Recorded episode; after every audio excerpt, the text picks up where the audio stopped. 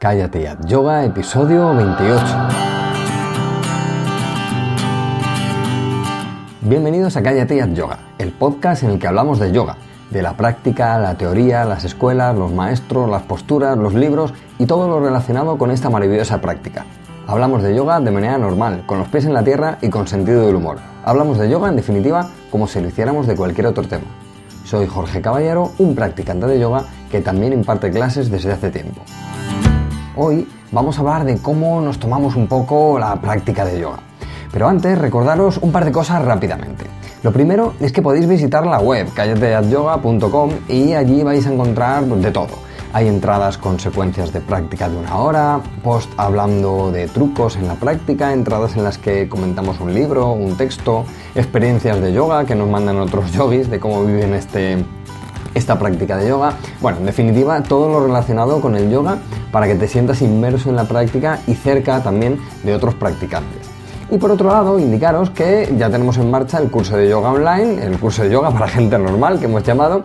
Em, lo tenéis en la web y podéis apuntaros y empezarlo cuando queráis. En el curso hay clases en vídeo de entre una hora y hora y media de duración, pero que no es simplemente una clase guiada, ¿eh? sino que es una clase explicada en detalle ¿eh? y con el sentido de aprender de menos a más. Vamos siguiendo una secuencia y vamos haciéndola, pero con explicaciones, como si fuera en una clase en un centro de yoga. También hay una sección aparte de, las posturas, pero vistas en detalle, con vídeos. Eh, cogemos un vídeo, cogemos una postura en un vídeo y bueno, pues ponemos el foco y nos dedicamos a ella por completo. Y también hay otra sección dedicada a la teoría, con textos y audios que están ordenados pues, para que podamos aprender progresivamente si queremos. Además, como novedad de esta semana, los alumnos del curso tienen un descuento del 10% para la compra del material de yoga en una de las mejores tiendas online, online de yoga que hay, ¿eh? yoganti.es, así que si sois alumnos podéis visitarla y ahí, bueno, ya os lo he comentado por, un email que, tenéis un descuento. Así que bueno, como veis, eh, cuido mucho a los, alumnos y miradlo que está genial. Bueno, vamos al lío que me enrollo y, no empiezo. Creo que ya he hablado en otros episodios de la importancia que tiene eh, intentar ejecutar bien las, las posturas, las asanas me parece algo capital en nuestra práctica de yoga. No estoy hablando de hacer la postura final del libro, em, ya que esto va a ir determinado por muchos factores, nuestra edad, la forma física, el tiempo que llevamos practicando, lesiones y otras cosas. Hablo de meternos en el patrón de la postura correcta, ya sea con elementos como mantas, ladrillos y cinturones, le dediqué un programa solo a hablar de esto, eh, o hacer la mitad de la postura o incluso un cachito de la postura. Lo importante es que los elementos del asana estén en sus sitios, en su sitio, sea esta completa o un poquito de la postura. Si estos elementos eh, están, la postura final pues llegará con el paso del tiempo. Lo importante es que nuestro tiempo de permanencia en la postura, con acción en los ajustes de la misma y, y presencia mental, además, continuada, vayan refinando el asana y ésta, a su vez, refine nuestro contenido mental y espiritual. No vale solo con la intención, aunque esta debería ser humilde, sino que hay que poner un gran esfuerzo para que la práctica nos transforme. Si me dan a elegir, prefiero aquel practicante que intenta refinar la postura más que aquel que sabe el nombre en sánscrito del asana, su traducción y demás, pero que no sabe cómo son los mecanismos ni cómo se ejecuta. Si el yoga es el impacto del cuerpo externo sobre el cuerpo interno y el cuerpo espiritual, podremos hacernos a la idea de lo importante que es una buena alineación, un buen ajuste, eh, una buena precisión y cuidado en nuestra secuencia de asanas. Podremos darnos cuenta de lo importante que es tener los ojos abiertos y ver lo que estamos haciendo y sentirlo de una manera plena. Así que esa, eh, es esa atención mantenida en el tiempo de permanencia del asana la que nos lleva de un estado de concentración en los detalles a un estado de meditación en la acción mientras se ejecuta. Pero tampoco sirve solo con eso tenemos que poner aquí la intención de que ese asana nos refine. No vale la técnica por la técnica sin más. No somos más espirituales porque nuestra técnica sea maravillosa. Sin el buen corazón en la práctica, esta también se queda vacía. Con lo que debería ser un camino de dos direcciones. La intención sin, sin acción correcta no basta.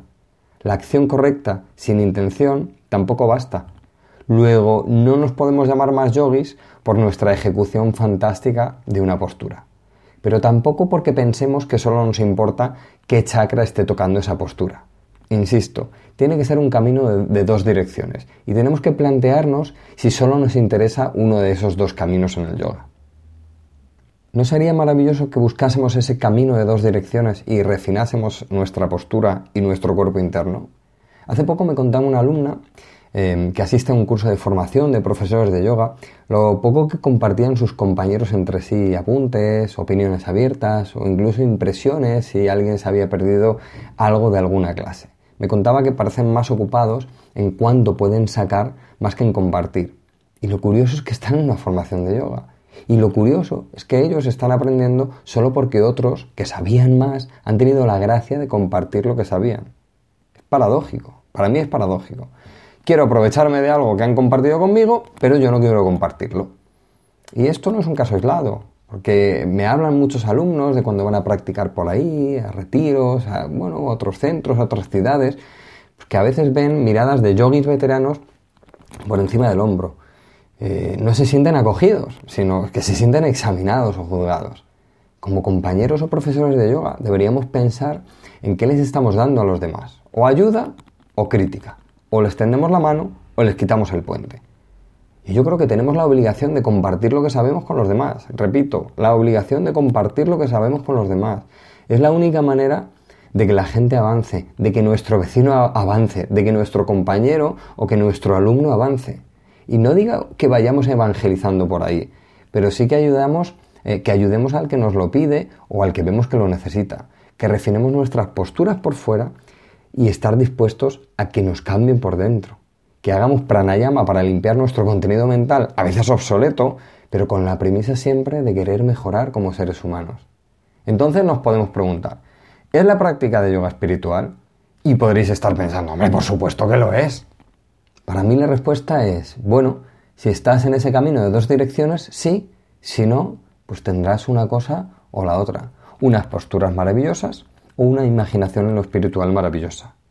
Porque si el cuerpo externo no toca el cuerpo interno y el cuerpo espiritual, estamos perdidos. Y si nuestra intención en la práctica es nada de esfuerzo y nada de, de, refinamiento, estamos perdidos. Y si lo que sabemos no lo queremos compartir con los demás, estamos perdidos. Y si nuestro ego juicioso gobierna nuestra práctica y la actitud que tenemos con otros practicantes de yoga, estamos perdidos. Y si no estamos dispuestos a seguir aprendiendo de los demás, estamos perdidos. ¿Tendremos algo? Claro que sí.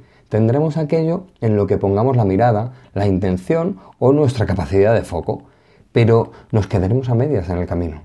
Cada detalle de una postura despierta algo de nuestro cuerpo espiritual. Sin esos detalles, despertamos nuestra imaginación, pero no el cuerpo espiritual. Cada despertar de ese cuerpo interno por el asana debería ir enfocado al, refinamiento de nuestro cuerpo espiritual, no para crecernos y mostrarles a otros que eso que llevamos dentro parece que ha sido tocado. Si Gandhi decía que lo único que quería era convertirse en el ser humano más sencillo posible, ¿qué hacemos nosotros creyéndonos algo más de lo que en realidad somos? ¿A quién queremos engañar? A nosotros mismos, nada más. Engañamos a nuestro avance y a nuestra progresión. Luego, hagamos una práctica activa, llena de vida. Hagamos nuestras posturas desde la pasión de mejorarlas y cada vez detallar más y más cada sutil movimiento. Pero permitamos que ese toque del asana en el interior esté dirigido a lo que podemos mejorar, para mejorar también nuestro entorno, para no ser el mismo de antes pero con el ego más subido porque hacemos tal o cual postura y el otro no la hace. No nos quedemos en lo externo, pero tampoco solo en lo interno, porque podríamos quedarnos solo en la imaginación. Hace poco les comentaba a unos compañeros que a mí solo me interesa la parte espiritual del yoga, y así es, solo me interesa esa parte. Como terapeuta también me interesa a nivel externo, claro que sí. La práctica es muy poderosa, pero tampoco vamos a mejorar ese cuerpo externo si hacemos una práctica menor. Si somos profesores, debemos explicarles todo lo que sepamos de cada postura a nuestros alumnos o a nuestros compañeros. Y estamos en la obligación de cada vez saber más de esos detalles de la postura. Tenemos que guiarles de lo externo a lo interno y no al revés. No podemos hablarles de un chakra, que es algo que no se ve, si primero no está la estructura externa, que sí se ve. Estaríamos jugando con la imaginación. Además, es como si le pedimos a alguien que se imagine que mueve el brazo. Sí, se lo puede imaginar, pero ¿lo estará moviendo efectivamente? No. Pues lo mismo sucede con los demás. Así que repito, estamos en la obligación de mejorar como alumnos y como profesores, porque si no, nos quedaremos a medias. El yoga es una herramienta fantástica, pero si no depuramos la técnica, solo nos mantendrá en forma. Una práctica a medias nos mantiene en forma, pero no corrige ni lo externo, ni mucho menos lo interno.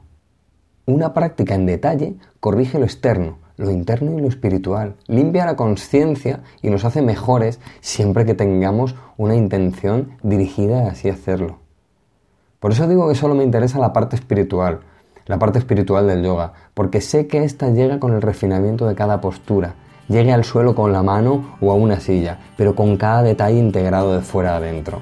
Y sé que lo de fuera mejorará eh, si hay un trabajo a todos esos niveles, pero mi intención será siempre el nivel más profundo, si tenemos en mente la mejora espiritual con el yoga como herramienta, eso que hemos dicho, que va de fuera adentro, cada detalle que incorporemos no hará sino refinarnos como seres humanos y seguir ese camino que decíamos antes que Gandhi eh, decía de hacernos sencillos, puros y ligeros.